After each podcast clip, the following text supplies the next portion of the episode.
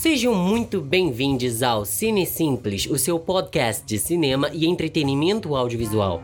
Recebemos hoje o comunicólogo Vitor Brandão para uma conversa mais do que especial sobre um seriado arrebatador e metalinguístico sobre séries animadas para adultos e podcasts. Isso mesmo, vamos conversar sobre Midnight Gospel, um dos maiores recentes fenômenos de animação para adultos da Netflix. Vitor, seja muito bem-vindo. É uma honra ter você aqui para conversar com a gente. A honra é toda minha. E eu tô muito feliz de estar aqui e falar dessa série que eu amei, que é Midnight Gospel. E espero que a gente tire várias reflexões muito boas dessa série, que é uma obra de arte. Amigo, para ser sincero, foi uma boa surpresa, porque desde o final de BoJack Horseman, que foi muito pouco comentado na internet, eu tava com uma carência, assim, emocional de séries animadas para adultos, né? Eu acho que Rick and Morty não voltou com tanto peso como eu esperava. Acabou voltando com muito filler, né? A gente era uma série que a gente já sabia que ia dar várias voltas e que não ia nos pontos que a gente estava mais curioso. Mas Midnight Gospel veio com uma pegada muito diferente de animação para adultos, né? Uma animação com indicação para maiores de 18 e, focada numa questão mais da filosofia da vida. E é muito interessante, sabe? Porque eu não estava esperando por um conteúdo assim. E foi um marketing muito orgânico, porque as pessoas começaram a aparecer assim para mim e falar: Poxa, assiste essa série, assiste essa série. E aí eu fui pegando nessa coisa: Ah, é uma metalinguagem meio futurista, meio é, com esperanças tecnológicas interessantes e eu gostei muito do traço. Eu gostei muito do, da estética visual, foi a primeira coisa que me atraiu muito. É uma coisa bem. Acho que eu diria que até um pouco Vaporwave, assim. Ela tem uma, uma cartoonização dessa cultura Vaporwave e não deixa de ser bem psicodélica e tem uma qualidade de roteiro muito boa, sabe? Eu achei que os episódios eles são bem divididos, é, o roteiro é, só, é bem simplificado, mas ao mesmo tempo você consegue entender e se identificar com esses cenários, né? Ali o trailer, a, esse simulador de realidades, né? Que chega a ser até uma metáfora para a internet, de como a internet é um simulador de realidades de várias formas, só que isso foi exagerado pelo, pelo programa. E aí a gente vai emergindo literalmente na abstração dos roteiristas, na abstração dos dramaturgos e com muitos diálogos baseados em conversas reais, Aí eu acho que é o que entra mais a metalinguagem do podcast, né? São metalinguagens muito baseadas no podcast e eu fiquei muito feliz com o desenvolvimento dos personagens e são coisas que, por mais que tenham reflexões profundas no final, a gente sempre vai estar bem confortável, assim. Eu gostei demais. Eu acho que é uma série cinco estrelas assim, da Netflix. Interessante você ter falado que você estava esperando BoJack Horseman ou Rick and Morty, e aí surgiu Midnight Gospel, porque eu vejo muita gente comentando, né, que essas séries são parecidas, mas eu acho que Midnight Gospel tem uma parada que é muito única. Que ninguém conseguiu colocar.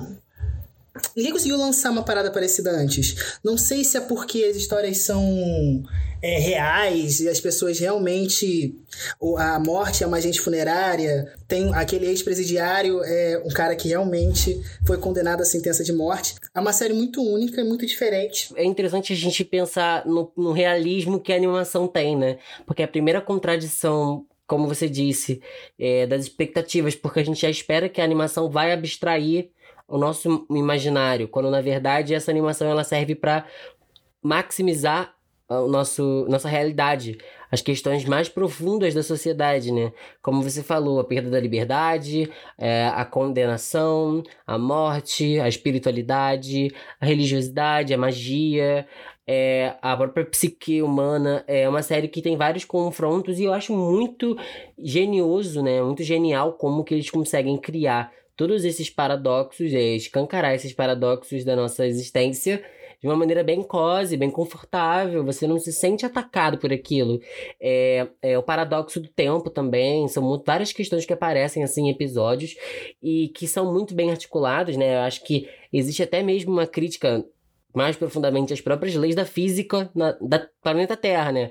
A gravidade, é, a tecnologia, a relação humana, a morte, o tempo. Eu acho que é algo que o, o próprio budismo sempre prega tem isso, né, de você analisar a vida como se fossem etapas, como se fosse uma maneira linear, sendo que não existe um começo e um fim da sua existência. Você tem que tentar absorver tudo de uma maneira só. É algo, inclusive, que no. Não sei se posso dar spoiler do último episódio. Tá. É, porque quando ele está sendo absorvido pelo aquele buraco negro, tem o Ouroboro, não sei se você percebeu, que é um símbolo místico de eterno retorno e tem várias análises que falam sobre isso. Inclusive tem uma muito uma, um ponto de vista muito interessante do eterno retorno, que é um conto de Nietzsche, que ele cita no livro H da Ciência, se não me engano, em que é um conto onde uma pessoa está dormindo em uma noite e aí aparece um ser, um ser místico. E aí ele diz para essa pessoa: "Você desde que tudo, de tudo que você viveu, desde que você nasceu, todas as dores que você sentiu, todos os amores que você sentiu, todo o sofrimento, qualquer coisa, qualquer alegria, você vai sentir isso diversas e diversas vezes por toda a eternidade qual seria o julgamento que você teria para esse ser místico que te, que te lançou isso? Lançou uma maldição ou lançou um, uma dádiva? E aí coloca essa questão do eterno retorno, de você é, de você colocar um amontoado de coisas que não são de fato é, uma coisa linear. Linearidade em Midnight Gospel ela é muito nem secundária, eu diria que ela é terciária, assim. Você pode se pautar muito pelo assunto. E começando pelo assunto do tempo, que geralmente é um assunto que acaba, por, acaba estragando muitas coisas de ficção, né? A gente acaba tendo uma certa resistência quando as ficções mexem com fluxos de tempo na narrativa ou que tensionam o tempo. A gente tem muito medo de que eles errem, né? A mão nisso. Mas a gente acaba gostando de Midnight Gospel justamente por isso, porque ele coloca um confronto que, de certo modo, tem uma solução em si. Eu não tinha reparado essa coisa do Uruburu, também não tinha feito essa, essa leitura mais sobre o tempo em Nietzsche, mas eu gostei muito do que você está trazendo, amigo. Tem uma parte que ele, que ele é, tem muito interessante, que ele, que ele pergunta para o passarinho, que é meio que o avatar, que é o, na vida real é o ex-presidiário que já foi sentenciado à morte. Ele fala assim: esse cara vai ter que ficar morrendo o tempo todo? Aí o passarinho fala: não, só vai até ele descobrir.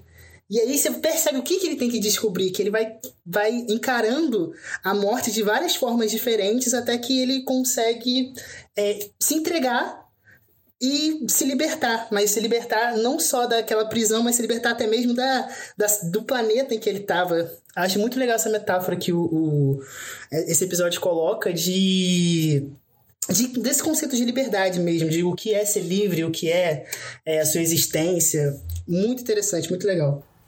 É, a, é interessante a gente pensar que Midnight Gospel surgiu talvez um pouco antes da gente ter sido todos sentenciados a uma determinada prisão positiva, que seria essa quarentena do coronavírus, que a gente tá encarando a perda da liberdade como uma forma libertadora de uma maneira bem, é, como eu posso dizer, com bastante contradição, mas de uma forma realmente é, de eficiência. A gente está apostando na eficiência da perda da liberdade como nunca antes. É, não nesse sentido de penal, mas não que, não que for, seja possível atribuir uma penitência, a pandemia como uma penitência, claro que não. É uma consequência de estar vivo, é você estar tá sujeito à natureza. E numa pandemia só depende da natureza. É, eu acho legal desse episódio é que ele foi, como você disse, ele também me atraiu muito esse episódio, mas ao mesmo tempo ele me traía muito. Ele traía muito quando eu achei que eu estava entendendo qual era a filosofia do paradoxo temporal, eu era traído e eu tinha que entender o que de fato eram aqueles personagens e me dava uma certa agonia porque muito, eu já tenho, assim, em mim mesmo, muitas reflexões do déjà vu, assim, eu tenho muito déjà vu. E eu não consigo naturalizar. Eu não consigo naturalizar a experiência de você achar que você já tá vivendo uma coisa repetida. Eu não consigo me, me, me adaptar à ideia de vida simulada. Eu não consigo me adaptar a uma, uma teoria tão relevante da metafísica. Só que esse episódio ele me desafia, ele fala: não, você tem que encarar a imaterialidade das suas certezas. E a partir do momento que esse episódio me, me encara isso, eu penso: caramba, é, se a gente está num mundo em que cada corpo físico interfere no outro corpo físico, eu não estaria aqui vendo essa série se minha mãe não tivesse ido no mercado e que se isso vai ser um fluxo repetitivo de tempo, espaço é, e pensar em objetivos da vida. Acaba que a, a expansão reflexiva desse episódio me colocou num lugar muito desconfortável, mas eu gostei muito de ter sido tensionado para isso. E, e, essa série é uma experiência transmediática, né? Partiu de um podcast. E esse podcast, ele foi criado a partir de uma simulação que o Duncan, que é o, o autor original, criou com outros personagens naquele podcast. E o podcast, depois que o Duncan se encontrou com o criador do A Hora da Aventura, o Pennington Ward, se não me engano, qual é o nome dele? Ah, tudo bem. É. Que é o criador do, do Midnight Gospel. No início, a gente, depois a gente pode até voltar falar um pouco de, de como surgiu a ideia da série do tanto do criador com o Duncan para meio que situar as pessoas, se você achar bom. Deixa eu ver aqui. Então, será que é ele? Então será que é animador? Ah, não, é o criador, é o Paddington Ward, é ele mesmo. Que ele, o Paddington Ward criou um podcast que é uma simulação de entrevistas que acontecem ali. E aí ele conheceu o, o, o, o Duncan criou essa simulação de pod, nos podcasts que acontecem em histórias, entrevistas, e ele conheceu o Paddington Ward que fez o, o, a animação e criou um outro universo de simulação dentro da simulação do podcast e dentro do desenho tem um, você consegue enxergar aquela história que já não tinha tão forte no podcast dele entrando nas simulações dentro da simulação. Aí você cria meio que um, um, um vácuo de. Um vácuo não, mas uma ilusão do que é a existência, se a, a, o, o que é real ali? É o podcast original? Se é o, a entrevista do Duncan com as pessoas reais? Se é o desenho? Ele cria várias camadas, eu acho muito interessante esse jogo do, do que é real, do que não é, e ao mesmo tempo conversa muito com o roteiro da própria série que, que, que questiona a existência, né? Que questiona o que é real. O que é para ser levado em consideração? Aqueles personagens são personagens ou são as pessoas contando aquilo? E, não, é, não chega nem a ser uma quebra da quarta parede, é algo meio de questionar tudo. De, do, do que é aquilo ali. Não consigo nem explicar, é uma coisa muito única. E isso também é, é, é evidenciado naquele episódio em que o. Se eu não me engano, é o, o professor de meditação. Tá falando com ele que de fato é um professor de meditação. Ele, ele chama o. O Clancy de Duncan. Aí o Duncan fala: Clancy, Tipo, avisando, eu sou o personagem. E aí, ao mesmo tempo, eles começam a rir. E aí, a cena muda para eles gravando na... No estúdio de áudio. Eles gravando, dublando os próprios personagens. E fica, cara, que loucura. Acho isso muito legal, muito interessante. O personagem, o Clancy, ele é meio que um mestre de universos. É uma espécie de onipotente é, ali naquele sentido das simulações e de experimentar tantas coisas. E é o que quando ele tá mais entorpecido da sua arrogância diante ali da, do seu conteúdo e da sua vida e das suas questões pessoais. Ele tava o tempo todo se sentindo. É, ele tava se sentindo afastado. Eu acho que, de acordo com o que você disse, que é, é uma das coisas que mais gosto desse episódio, principalmente, é que as máquinas vão começar a reconhecer a humanidade dos humanos como um defeito para as próprias máquinas. E como o humano precisa se ver como uma máquina muitas vezes para se dar autocura, para se dar o cuidado. É, porque a gente pensa que a tecnologia ela tá sempre do lado da, da nossa caminhada na vida, mas a tecnologia acaba também por. A gente tropeça na tecnologia para várias coisas, assim. É, a tecnologia acaba criando certos complicadores e o Clancy é um personagem que eu acho que é um dos episódios que mais humaniza, assim, ele, é, nesse sentido de falhar e de ter o direito de falhar. É, e é muito genial, como você disse, que, que nesse episódio específico é, o Clancy sai desse lugar onipotente e a tecnologia acaba atravessando ele de uma forma para que ele consiga também ajudar a própria tecnologia, né? Começa ali a ter uma pane sistêmica E ele tá dentro dessa pane. Ele, a, dentro dele, a relação dele com a irmã tava complicada, a relação dele com os vizinhos lá tava se complicando, a relação dele com ele mesmo tava se complicando. Então ele tava procurando ali significado em coisas secundárias, né? Experiências secundárias simuladas.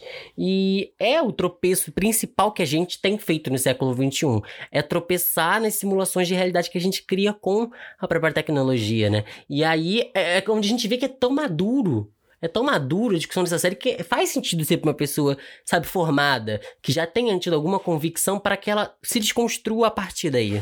Cara, acho que a gente pode traçar primeiro quais são as diferenças de você, de mídia, né, que existe entre um podcast e um, uma série animada. Porque cada tipo de, de meio de comunicação que você utiliza tem uma percepção totalmente diferente tem um recebimento totalmente diferente na pessoa, porque o que importa não é o, o conteúdo, é o meio mesmo. Então, o impacto que uma animação tem na sociedade ou na, nos espectadores é, vai ser muito diferente do impacto que uma pessoa vai ter ouvindo um podcast. A gente tem como exemplo a criação dos livros na sociedade. Isso expandiu a comunicação no mundo e como o livro se tornou um meio de comunicação que tem impacto diferente e depois veio o rádio que, embora ah, o livro possa ser passado para o rádio, não vai ser me o mesmo impacto social porque tem origens diferentes, assim como a fala, a dança, a escrita, só dando um exemplo rápido do que eu quero explicar. Que eu acho importante as pessoas saberem, como por exemplo o Bob Dylan ter ganhado o Prêmio Nobel de Literatura.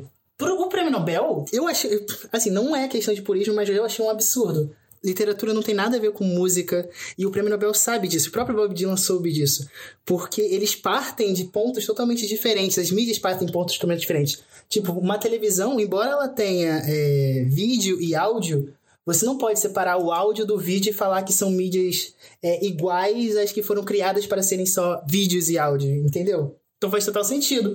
E isso já foi descrito por vários autores da teoria da comunicação, especialmente da escola de Toronto, como o Marshall McLuhan, que é autor da Aldeia Global e tal. Ele fala no, no livro Os Meios de Comunicação como Extensão do Homem que o meio é a mensagem. Por quê? Porque o meio de comunicação é o que realmente vai definir quais são os, os impactos nas subjetividades das pessoas que estão recebendo aquela informação. Estava usando o exemplo da Bíblia de Gutenberg, é o que realmente marcou, né? Que, que realmente explicita o que o, o McLaren fala que antes da Bíblia de, da Bíblia de Gutenberg, da máquina de Gutenberg, na verdade, os livros eram feitos à mão, a distribuição era à mão. Então a informação era muito é, localizada em pequenos locais, porque pouquíssimas pessoas poderiam ler obras de outras pessoas. Quando a, a máquina de Gutenberg foi inventada, a, os livros passaram a ser massificados. E isso permitiu, por exemplo, que o, o Martim Lutero pudesse espalhar suas ideias e diversas ideologias pós-século XV pudessem se espalhar pela Europa, permitiu a Revolução é, Francesa. A gente sabe os impactos que os livros têm nas nossas vidas. Isso mostra que o que realmente foi a mensagem, o que realmente impactou a sociedade, não foram os conteúdos dos livros, mas os livros em si e como eles eram produzidos. Os livros é, de forma massificada. E aí a gente pode usar como outro exemplo a criação do rádio, que veio depois dos livros e revolucionou também a sociedade. Depois do rádio veio a televisão, como ela impactou a subjetividade das pessoas. Porque um grupo de é, pessoas que trabalham com mídia é, informação e todas as pessoas começavam a ter subjetividade parecida, porque as informações que eram recebidas eram muito parecidas e vieram através da televisão, que é totalmente centralizada e é como se funcionasse como um cacique e toda a humanidade fosse ah, uma tribo, né? Em uma aldeia. E aí a televisão impacta a nossa subjetividade de diversas formas, como por exemplo, define o horário que a gente vai dormir. A gente tem a consciência de que 10 horas da noite é tarde para uma criança dormir, porque a televisão começa a exibir programas que não são para crianças às 10 da noite. Então, isso mostra como os meios de comunicação é, nos afetam e como isso é tão é, definidor da subjetividade da sociedade. E aí, hoje em dia, a gente tem internet, e ela está descentralizando o que já foi centralizado pela televisão. Mais uma vez, mostrando como os meios de comunicação são importantes e como é importante definir as suas separações. E aí a gente pode colocar como o podcast vai, vai ter um impacto tão diferente numa série animada. Tipo, eles, eles partem atingem a subjetividade das pessoas de maneiras diferentes. Porque a gente tem como, por exemplo, o primeiro episódio, Malditos Zumbis, que é uma entrevista com o Dr. Drew Pinsky, que é um médico californiano especialista em vícios e ex-funcionário do Departamento de Dependência Química no Hospital de Las Encinas e apresentador do programa de rádio Love Line desde o início, em 1974, até o fim, em 2016. E é um episódio muito bom, né? Que ele, ele fala um pouco. É um presidente dos Estados Unidos, ele fala um pouco da, das relações de drogas, e é muito interessante eles terem chamado alguém com tamanho cacife no assunto para falar sobre isso, falar sobre é, essa questão num, num, apocalipse zumbi, igual todos os episódios, sempre tem essa relação de vida e morte, né? E aí, é, a parte mais mágica do episódio é quando ele desiste de. quebra isso, de você sempre estar. Tá, por que você tá fugiram dos zumbis. E aí ele é mordido pelos zumbis e ele descobre que, na verdade, todos os zumbis estão, foram libertados. Aquilo é lindo. É, é quase uma metáfora de você tem medo da morte por quê? É só você se entregar que tudo pode ser lindo. E acho muito interessante esse episódio por diversos motivos. Há duas discussões, na verdade da questão da vida e da morte no desenho, que é, tá acontecendo no meu apocalipse zumbi, e da conversa entre eles sobre as drogas. Tem essa questão que eu falei da, de você se entregar ao sofrimento de que os zumbis não necessariamente são ruins, e tem essa questão da é uma dualidade, né? Do que tá sendo falado e do que tá sendo apresentado. Algo que só poderia existir numa animação e não dava para ser apresentado num podcast. Por isso que é, foi tão legal essa parceria do Parental Ward e do Duncan na série. Acho completamente. Eu não tinha abstraído até esse nível, mas faz completo sentido a forma com que os Estados Unidos, não só é, na questão dos zumbis, é, demoniza isso, mas sim das drogas. Ele, acho que faz parte muito mais parte do da propaganda imperialista que os Estados Unidos têm de colocar as morais e os costumes deles como se fosse um padrão ético no mundo inteiro. Os Estados Unidos se acha a polícia do mundo. O segundo episódio tem tudo aí sobre amor, uma abstração da morte. Eu acho que tem várias, tem várias questões é, sobre vida e amor, né? O segundo episódio é o Medite como Cristo, que é um episódio que tem a Anne Lemott, que é autora de livros de não ficção, ativista política e professora de escrita, e o Ragus Marcos, que é produtor musical e idealizador de dois selos Triloca Records e Carona Music, e viveu por dois anos com Ram Dass, mestre de espiritualidade, autor e psicólogo. É, eles conviveram juntos na Índia e hoje ele oferece cursos e ensinamentos com o objetivo de ajudar pessoas a atingirem uma vida em equilíbrio. Essas pessoas entrevistadas no Medite como Cristo, que para mim tem as, os melhores, as melhores citações que podem ser colocadas no Instagram. O amor significa o quanto podemos fazer outra pessoa feliz. É a frase que toda vez que alguém pergunta de Midnight Gospel, eu falo, não, porque Midnight Gospel tem essa frase no episódio 2 que é assim.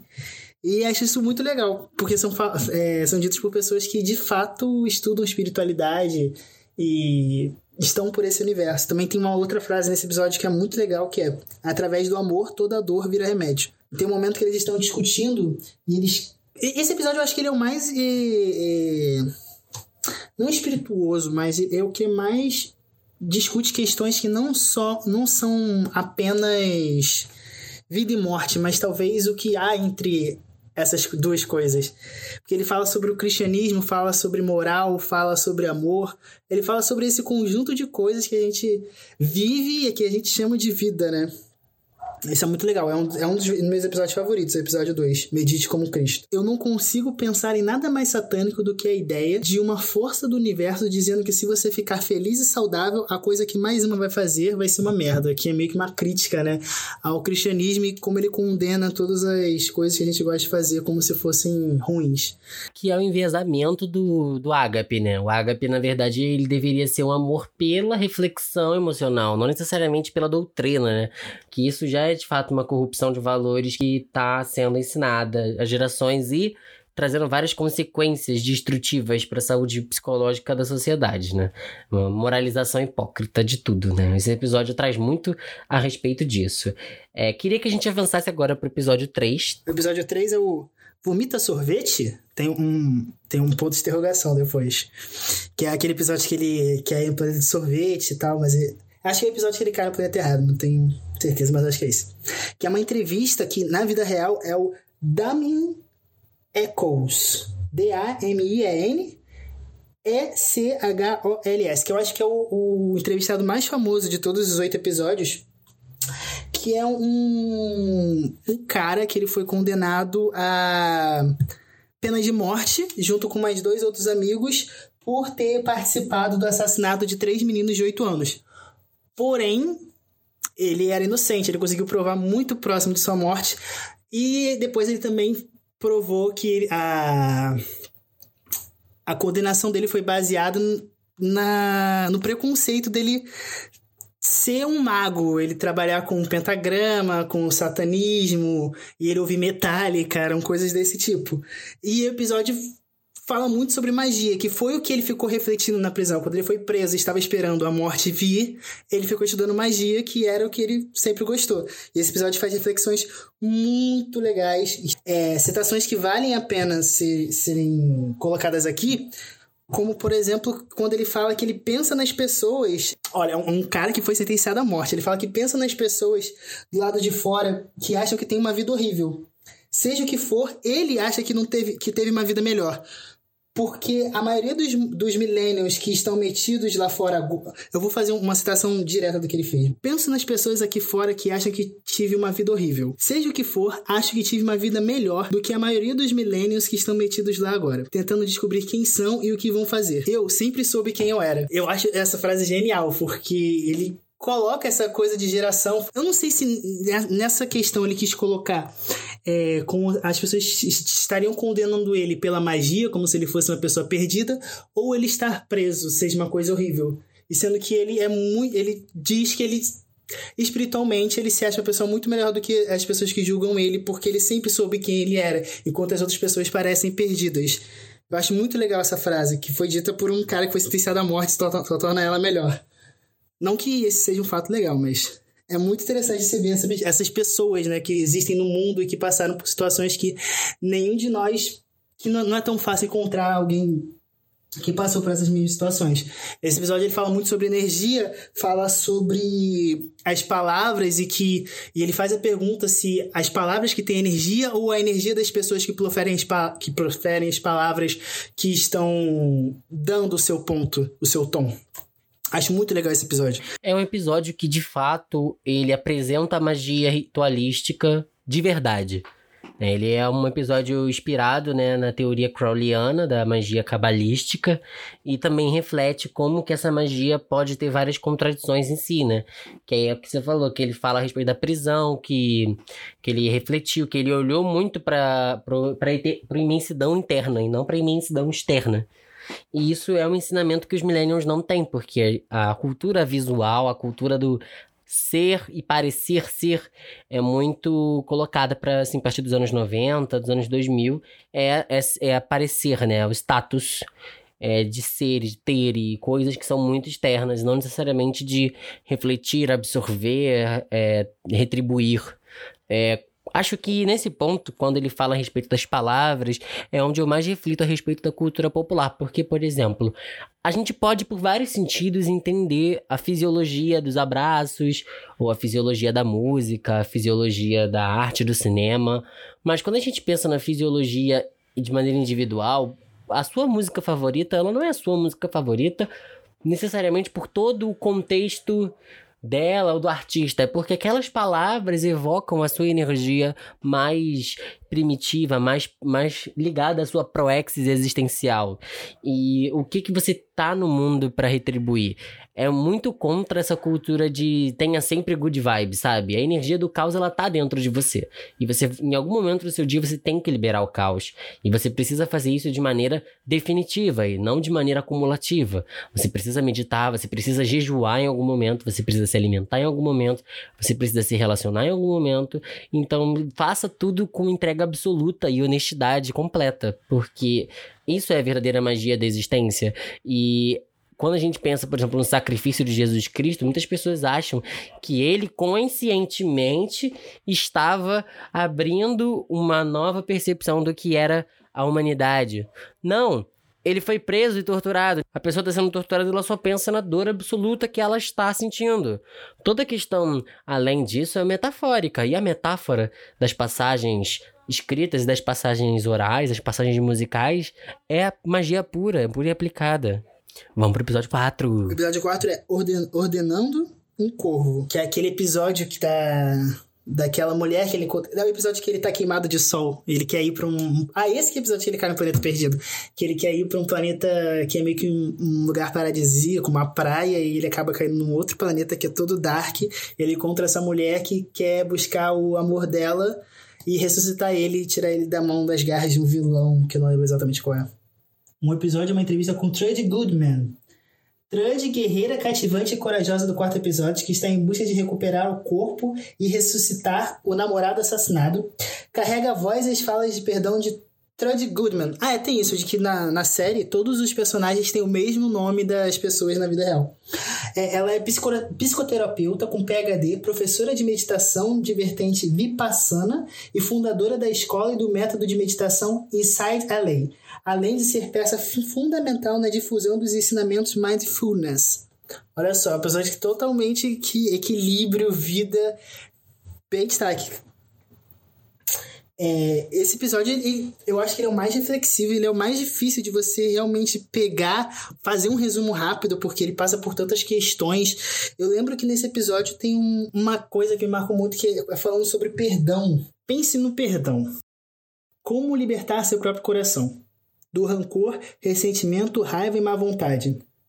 Às vezes é o melhor que podemos fazer. Não vamos amar nosso inimigo, mas não precisamos ficar a vida inteira obcecados com o mal que nos foi causado. O perdão é complicado.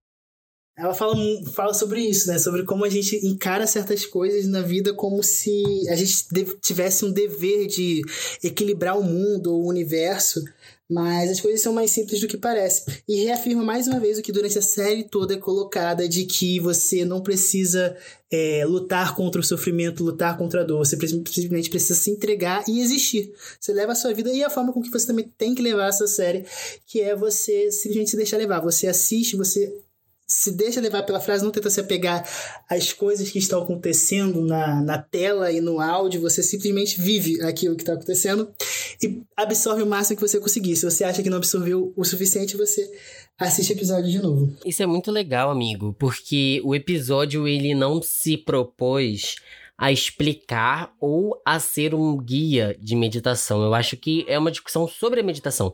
É, se a gente for considerar é que os maiores podcasts, né, os podcasts mais assistidos são de meditação guiada, de espiritualidade, de calma.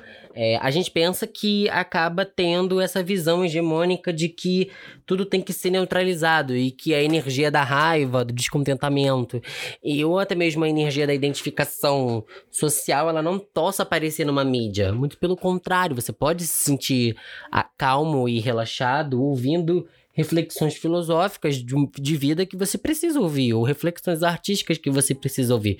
É, muitas, eu acho que assim, a questão da meditação mindfulness é uma meditação que eu pratico, mas essa meditação ela não me leva para esse lugar utópico de uma pessoa extremamente equilibrada. Eu acho que isso é uma utopia e partindo da natureza de utopia é realmente algo inalcançável e que não, não é a minha pretensão em nenhum momento ser uma pessoa que é capaz de equilibrar o universo. O universo é, é, um desbalanceamento natural muito maior do que eu. E essa série ela me ajudou a reafirmar essa percepção a respeito da meditação, porque muita gente vai achar que a meditação ela tem que ser um ritual muito rigoroso e preciso, sendo que ela é um ritual de você retornar à sua origem, que é o nada. Então, a partir do momento que você se acalma para o nada, você se acalma para sua existência cotidiana. Você retorna pro nada que você era e se prepara pro nada que você vai se tornar. É, tem uma passagem desse episódio que é muito boa, que ela fala que a meditação é uma forma de você preparar o seu corpo pro pós-vida. Preparar sua consciência pro, pro pós-vida. Ou melhor, né? No caso da metáfora do episódio, é você é capaz de dar um corpo para sua consciência habitar no pós-vida que o corpo que nós temos agora é um corpo emprestado para a nossa consciência e que essa nossa consciência é capaz de existir no pós-vida com os frutos da reflexão da meditação, né? E uma, um outro retorno que a gente pode fazer à sua citação de Nietzsche, que é a respeito do, do, do eterno repetir das experiências de vida, né? Quem, quem estiver interessado, procura no Wikipedia é, Eterno Retorno, que já dá não só da perspectiva de Nietzsche, como da de diversos autores e culturas, até do budismo, do que é o eterno retorno, que é trabalhado no cinema também, em A Chegada. Também é visto na série Dark do Netflix, essa questão do, do lidar com o tempo e do você não conseguir regular direito. Não regular, na verdade, o que vai acontecer na sua vida, porque tudo é uma coisa só, você só aceita. É muito legal esse conceito. Ah, o episódio 5, o episódio maravilhoso. O episódio 5 se chama Rei das Colheres.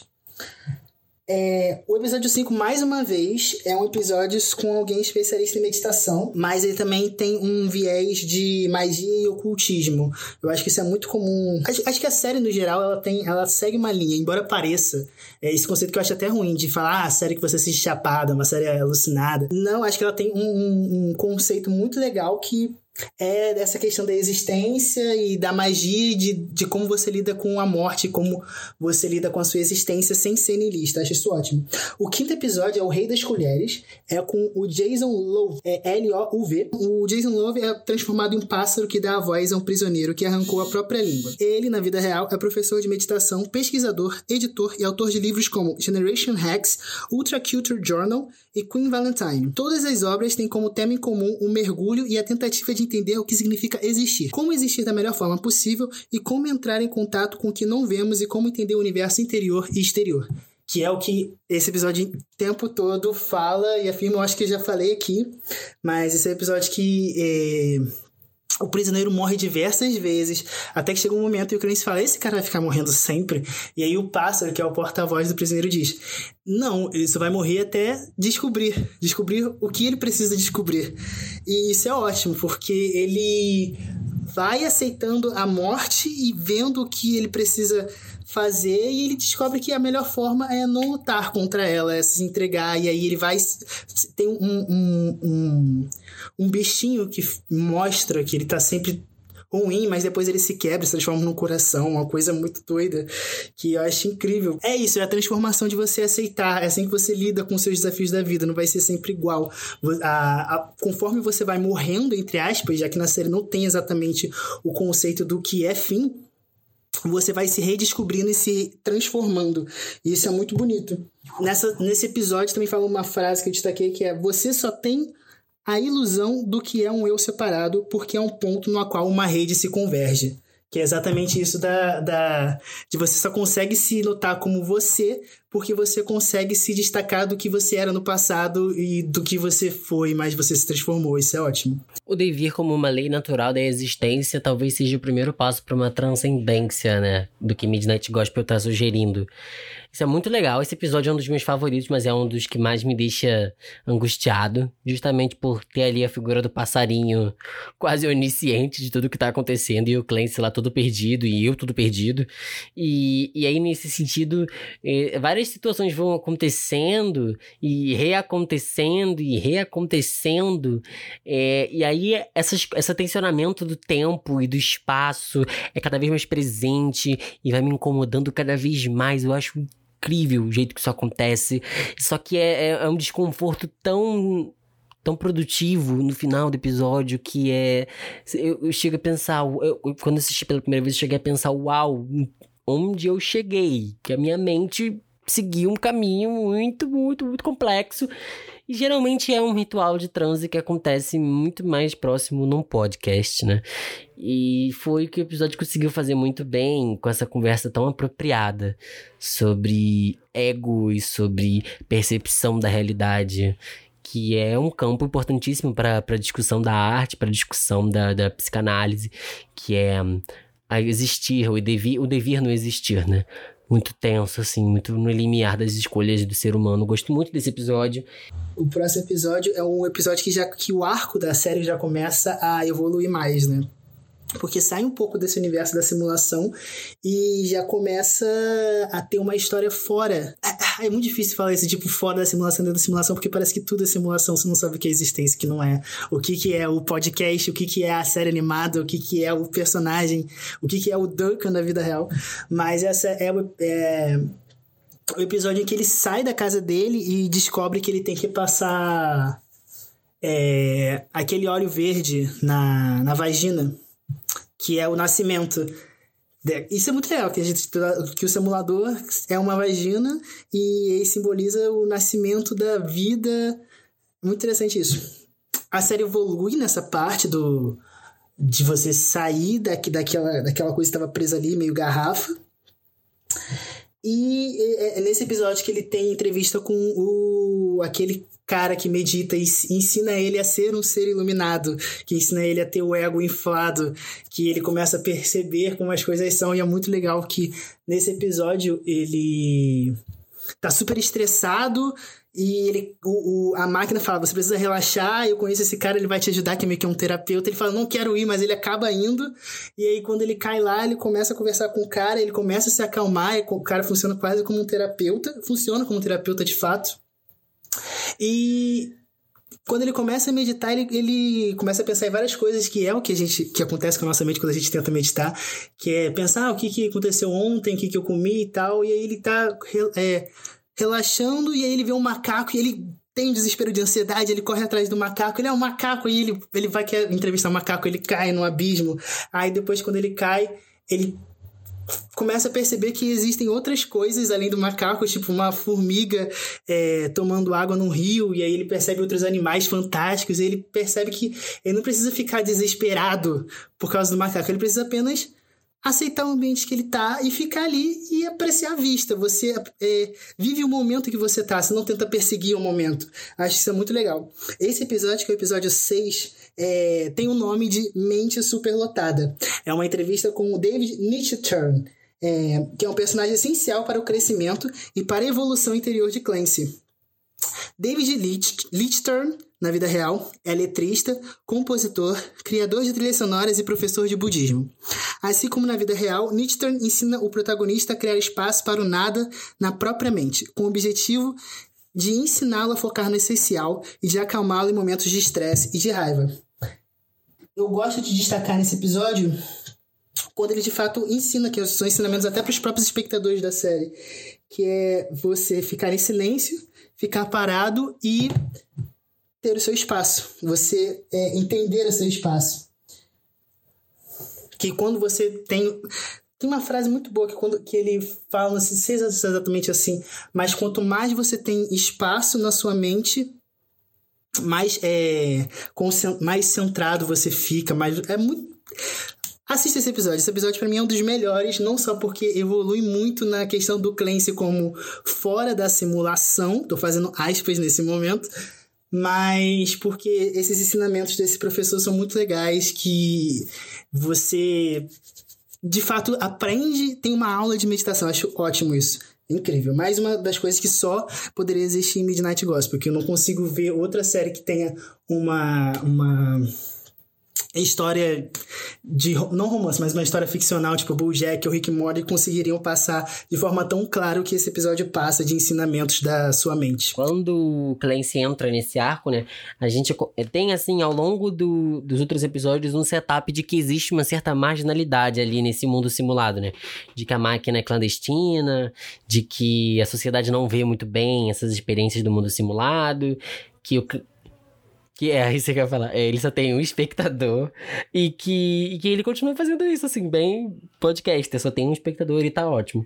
Mas. Mas ele tá dando a voz dele como. igual na, na, na na questão do, dos meios de comunicação, né? Ele tá ali como a internet, ele tá fazendo assim, tá, tá, colocando a vida inteira dele ali, independente que só tem um espectador. Ele quer é simplesmente ter voz e colocar a voz dele no espaço. E ele faz até essa metáfora, tipo, você, é, você quer me dar uma entrevista? O meu podcast é sideral, é, tipo, ele vai para todo espaço, independente de quem pega. Acho muito legal. E, e Spacecast, Space Videocast, muito bom. É, o meu ponto com esse episódio é, e conceitos narrativos que ele vai construindo ao longo da série para chegar até agora é de que a gente começa a ver quais são os problemas do mundo real do Clancy, né? Como você disse, do mundo sensível do Clancy, né? Fora das simulações. Essa coisa do óleo verde, da vagina, isso, e da meditação me traz muito. Acho que quando você para pra pensar você como várias partes e você começa a pensar a sua mente como uma máquina que precisa dessa dessa estrutura de memorização, essa estrutura de reflexão, é, Mente Superlotada é um nome muito apropriado para esse episódio e é um nome muito apropriado para nós espectadores da internet. A gente está sempre querendo mais e mais e mais, e é aí que eu entro, eu conecto o que a gente conversou no início sobre ciência da comunicação e Midnight Gospel, que é o seguinte: muita gente diz que ah, as pessoas não têm mais tempo para narrativas longas. As pessoas elas querem coisas rápidas, fáceis. Eu diria que as pessoas só conseguem absorver coisas pequenas e rápidas no mundo que está super lotado de informação. Essas mentes estão super lotadas, então é possível sim você ter duas horas de atenção de alguém se essa pessoa se preparar para absorver essas duas horas. O ritual da cinefilia, as pessoas que assistem filmes, o ritual das pessoas que praticam esportes, o ritual das pessoas que praticam plantio, alongamento, meditação ou dança, são mentes muito dispostas a se ampliarem para a experiência do aprendizado. Isso já está comprovado aí pela própria necessidade das aulas de educação física na educação, que é importante ter o corpo são para ter a mente sã. Então, você precisa sentir o seu corpo através da meditação para que você abra espaço para as experiências do mundo. As experiências do mundo não vão se resumir a TikToks e áudios de 5 segundos. A experiência do mundo, ela muitas das vezes precisa da sua atenção por dias, semanas, meses, anos. Ninguém faz uma faculdade em 5 segundos. Então, você ah, sabe que o mundo ainda está colocando à sua disposição coisas que demandam o seu tempo. E demandar o seu tempo é demandar a sua existência. Então, faça o que você gosta e se prepare para gostar das coisas como forem apresentadas e não criticando necessariamente o tempo ou a duração das coisas que acontecem. Muita gente acha que todo podcast hoje em dia tem que se curvar à cultura da pílula. Esse é algo de 5 a 10 minutos no máximo, que sejam informações rápidas. Como que eu posso comentar um seriado com um convidado de um seriado que tem mais de seis episódios em 30 minutos. Assim, não, não acho que não é, não é produtivo curvar toda a cultura de, é, de comentário cultural ao rápido, ao, ao imediato, assim. Seria, seria como o Clancy mesmo fala, seria algo que não valeria a pena fazer, sabe? Ele faz porque tá dentro do prazer de descobrir e redescobrir o mundo. Exato. E aí a gente chega no episódio 7. O episódio 7 é o episódio Papo com a Morte. Esse episódio, Papo com a Morte, é uma entrevista com Caitlin Doughty. Gente, esse Do Doughty ou Doughty? Enfim, é um episódio com Caitlin Doughty. Caitlin é uma blogueira, autora, youtuber e agente funerária, que toma a forma da própria morte em The Midnight Gospel. Quem fala sobre a morte é uma agente funerária, que é uma pessoa que vive com a morte o tempo inteiro. Os textos e vídeos dela têm como tema principal a aceitação da morte e a reformulação da indústria funerária do Oeste. Ela é fundadora do Order of the Good Death, organização criada em 2011 que busca mudar as tradições funerárias e levantar diálogos sobre a aceitação da mortalidade humana.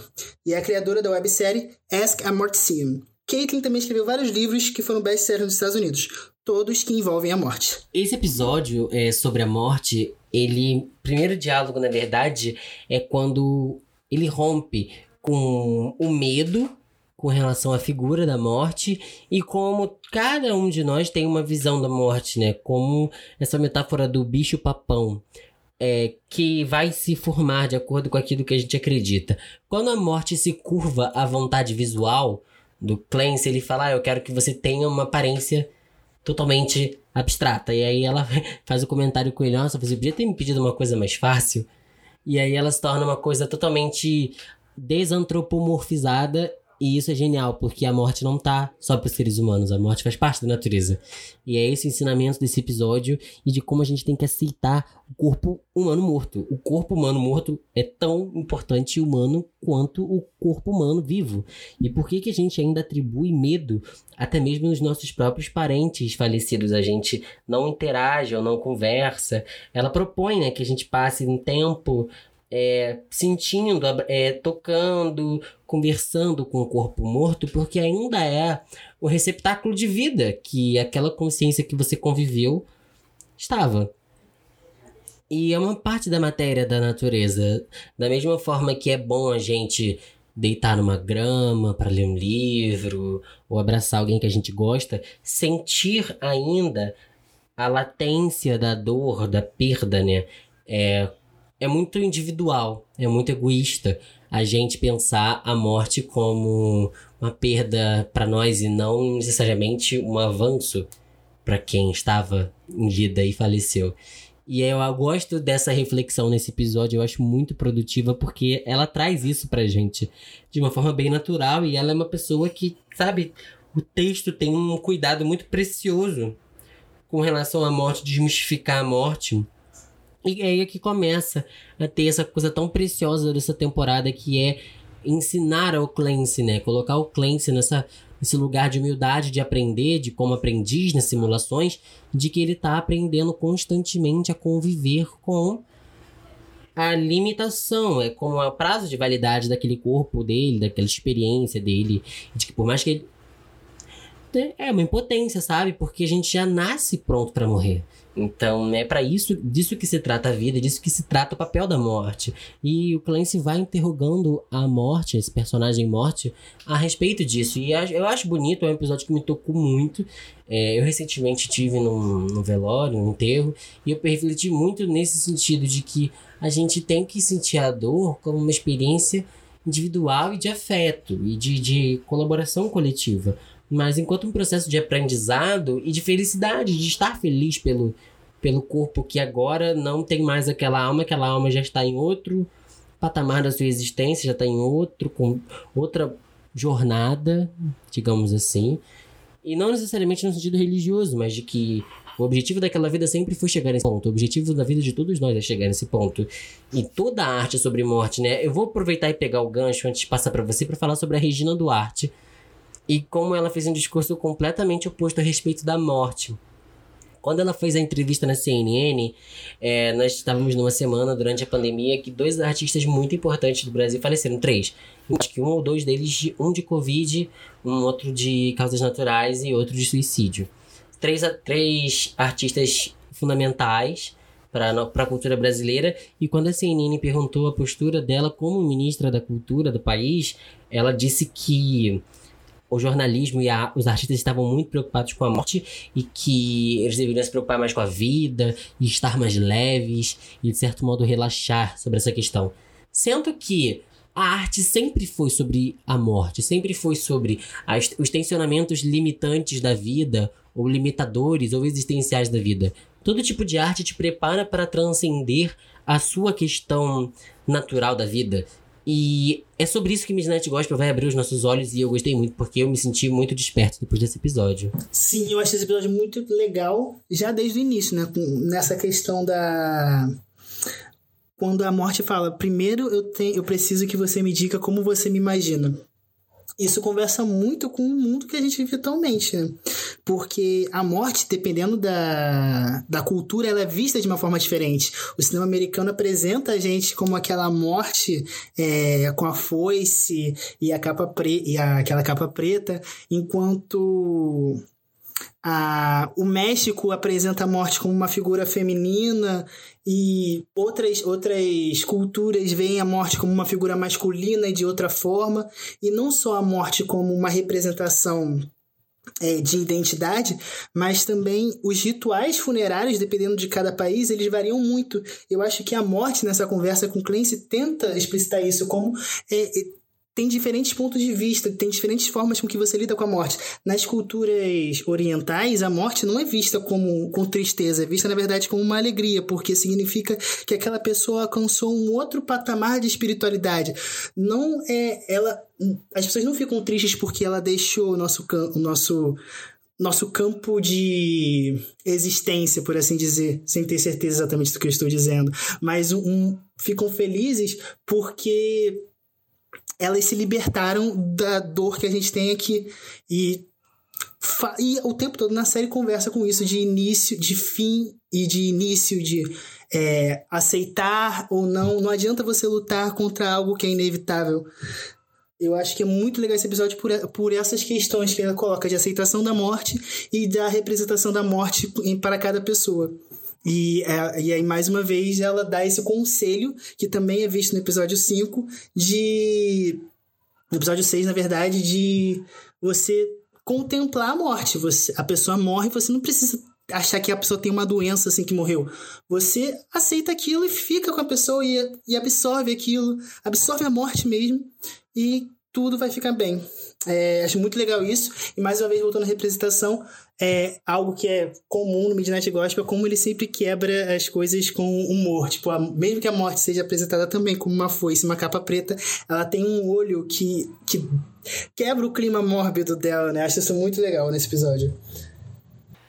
Isso é muito bom. E como. Assim, eu, eu acho que eu vou fazer um paralelo entre essa visão da morte, o bicho-papão, e literatura, de novo, da J.K., Harry Potter. É, o bicho-papão ele tem que ser ressignificado para um elemento cômico. É, é esse essa magia que, que faz o bicho-papão deixar de ser um medo. Então, o humor como uma ferramenta de maturidade, porque o humor é colocado como uma segunda necessidade, assim como a arte muitas vezes é colocado como uma segunda necessidade, mas essa segunda necessidade significa qual é a, a possibilidade que a gente tem de vencer esse medo e evoluir a partir dele, né? Acho que são é, duas, duas leituras culturais que me ensinaram muito sobre isso, de como ressignificar. É, e é muito interessante que esse episódio seja episódio sobre a morte, porque o próximo episódio é Como Eu Nasci. Que é o episódio que quanto menos você souber, melhor. Mas a gente que vai falar porque a gente presume que as pessoas que estejam ouvindo já tenham assistido. Que é o episódio em que ele entrevista a mãe dele. Se você não assistiu esse episódio e quer realmente ter uma experiência completa e de com todos os episódios de Midnight Gospel, sai aqui do podcast, beber uma água, assiste volta, porque esse episódio é maravilhoso, assim. É, é o melhor, é disparado. Esse episódio, é, a mãe dele, ela foi pós-graduada em psicologia e trabalhou como terapeuta clínica. A entrevista ao podcast, que deu origem às falas dela no desenho, foram gravadas três semanas antes da morte dela. O que é, quando você vê esse episódio, você percebe as coisas que ela tá falando, de fato são. para ele, pro Duncan, deve ter sido um, um uma, uma virada de chave muito grande na vida dele, né? Da forma com que eles conversam, como ela ensina, mais uma vez ensina ele a se enxergar, a se sentir, é, a, a, encarar a sua existência. E aí, quando ele finalmente, após, após percorrer todos os outros sete episódios, e que ele discute isso com as pessoas que ele entrevista, ele começa a conversar com isso com a mãe dele, que está à beira da morte, é, ele pergunta: e o que, que eu faço com isso? E a mãe dele responde: você chora. Você chora. Tipo, independente do que acontece, Independente dos questionamentos que você tem na sua existência, você nunca vai chegar a uma solução. Você só aceita. E não há nada você fazer em relação a isso. Você, se você quiser fazer algo, você só chora e você só se liberta disso. Por isso que esse episódio é o episódio que faz todo mundo chorar. É um episódio que é incrível. E não só a, a, a conversa que eles têm em áudio é incrível, como também é o episódio que a animação é a a, a coisa mais linda de todas, porque começa com ele bebê, encontrando a mãe dele, e a mãe dele vai contando como ele foi crescendo, ele vai crescendo, e a mãe dele vai envelhecendo, a mãe dele morre, e aí ele nasce da mãe, e a mãe dele nasce novamente dele, e a mãe dele começa a crescer e ele começa a envelhecer, e isso, isso cria aquilo de início e fim, não tem, é tudo uma coisa só. E é, é incrível a, como as coisas se cruzam e como essa conversa é tão envolvente. É uma das coisas mais. E que o, esse último episódio é o que realmente faz essa série ser uma pérola no Netflix, uma parada única que você não vai encontrar em nenhuma outra série que difere essa série de qualquer outra animação adulta, seja Bojack Horseman, seja é, Rick Mori, seja A Hora da Aventura, seja Irmão do Jorel. Nada vai se comparar ao que é filosoficamente essa série. Essa série é incrível por conta disso. É um episódio que, que consegue ser genial do, da animação ao roteiro, ao podcast, porque, assim. É, como eu falei, existem várias subtramas que vão se abrindo, essa coisa da clandestinidade, da máquina é, e tudo mais, e isso meio que explode tudo literalmente no final, assim, ao mesmo tempo, né? Ao mesmo tempo que ele vai traçando o caminho da vida até a morte junto com os ensinamentos da mãe dele, ele também tá sofrendo um processo no mundo externo de perseguição. Ele sofre uma denúncia lá de que a máquina ia explodir, a máquina entra em conflito, e aí a polícia entra lá e começa a tratar ele como se ele fosse de fato um, um marginal, né? Ali é, com esse equipamento que não é autorizado, licenciado, algo assim. E é durante esse processo tão sensível dele conversar com a mãe dele. Tem um clímax é, dramático, né? Todas as tramas se reúnem para dar a conclusão à série, ao mesmo tempo que se abre um paradoxo existencial novo que é tão bonito de acontecer em cada episódio do, do Midnight Gospel.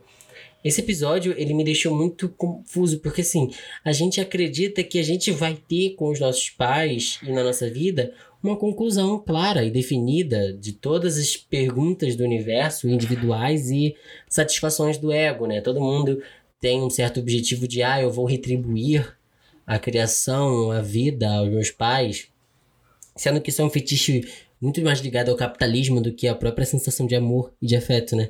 Muitas pessoas acreditam que ser adulto e crescer é você ser bem-sucedido dentro do mundo do capital e não necessariamente um ser íntegro, coerente, reflexivo, artístico, justo, que são que são muito vertentes, né? São virtudes muito mais difíceis de você atingir do que a virtude do econômico, do material que muita gente ainda se apega. Então eu acho que se as pessoas assistem Midnight Gospel no meio da série, elas já se desapegam do, de certos objetivos materiais e focam nos objetivos mais sentimentais. E o episódio com a mãe é uma experiência comum. É, acho que toda narrativa que parte da experiência comum, ela, ela tem uma abordagem, ela, ela acaba absorvendo o público de uma maneira muito única.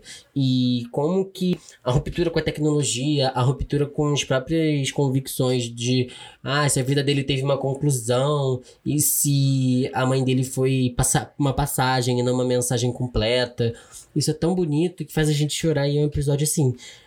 Sabe, é, é para um adulto se colocar em questionamento, é, é filosoficamente coerente, completo. E é por isso que é adulto.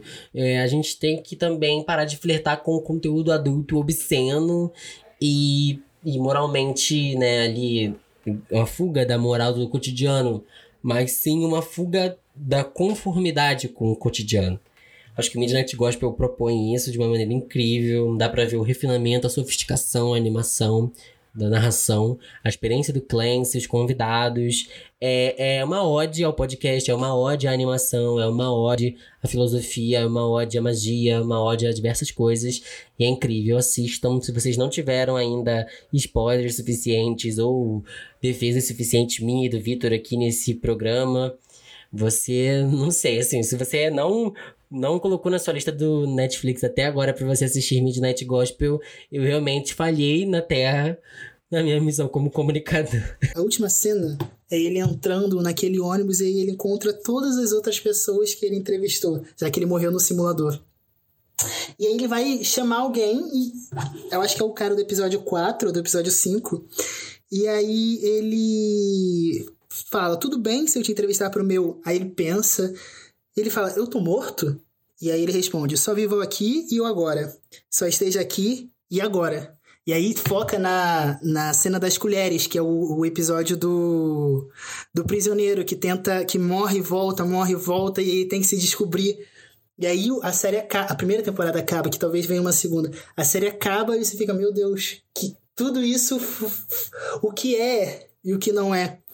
E eu tenho a teoria de que ele não morreu porque no episódio 7, não sei até que ponto isso pode ser levado em consideração, já que a série brinca muito com essa coisa do que é verdade e do que não é. A morte fala para ele que ele vai morrer numa cadeira de rodas. E especificamente nesse episódio, ele não tá sentado numa cadeira de rodas, ele tá ajoelhado com a cabeça dentro da vagina. Eu acho isso um ponto relevante a ser considerado. É, um, um, o que pode ter acontecido com esse corpo físico dele é ele ter tido um trauma físico por causa dos acidentes e talvez mudar, né? Muito provavelmente ele vai mudar, ou não, outros ou novos personagens vão aparecer, novas simulações vão ter. Gente, foi, foi um sucesso muito orgânico da Netflix. Eu acho que talvez por, por ter essa potência do convite, né? Você não tem. Talvez o, o, ator, o ator especialmente convidado para um episódio nem se compare a um convidado de podcast, né? Ainda mais especializado em alguma coisa. Que acaba sendo uma outra potência narrativa. E é o que a gente está falando desde o início. Midnight Gospel fez um casamento muito bem sucedido de plataformas de comunicação, de modalidade de comunicação. E é para isso que a gente está aqui batendo cabeça e trocando ideia, porque é muito relevante e significativo a gente ter no século XXI, né, 2020, na verdade, eu vou, eu vou dar até aqui no encerramento de uma década, a gente ter uma questão tão reflexiva e introspectiva nesse momento de quarentena, de pandemia, e que é útil para você crescer e amadurecer como pessoa e ser humano. Queria falar que eu adorei participar desse episódio. Midnight Gospel é uma das séries de Netflix que me marcaram muito, assim como tem outras séries que eu tô de olho. E é isso, gostaria de agradecer a você, Iago, pela oportunidade de estar aqui. E para quem quiser me seguir no Instagram é Victor com K. Brandão, ok? Vitor, muito obrigado. Obrigado a você. Esse foi o Cine Simples. Eu sou Iago Romero e muito obrigado pela sua audiência. Siga-nos e encontre-nos para debates e textos nas redes sociais Twitter, Facebook e Instagram. Temos um blog no Medium, que é no meu nome, Iago Romero. E também temos o nosso Instagram oficial, arroba Cine Simples. Siga-nos no YouTube, Cine Simples. Muito obrigado e até o próximo!